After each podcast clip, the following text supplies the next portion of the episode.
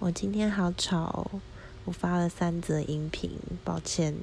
但我只是很想要讲，今天中午在公司吃饭的时候，我同事他就买了一个胡须章的便当跟一个胡须章的贡丸汤，然后我就问，我就问我同事说那个贡丸汤要多少钱？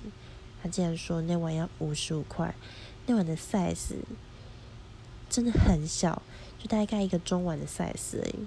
然后因为我家哈，我家楼下是开面店的，然后那间面店是我姑姑开的。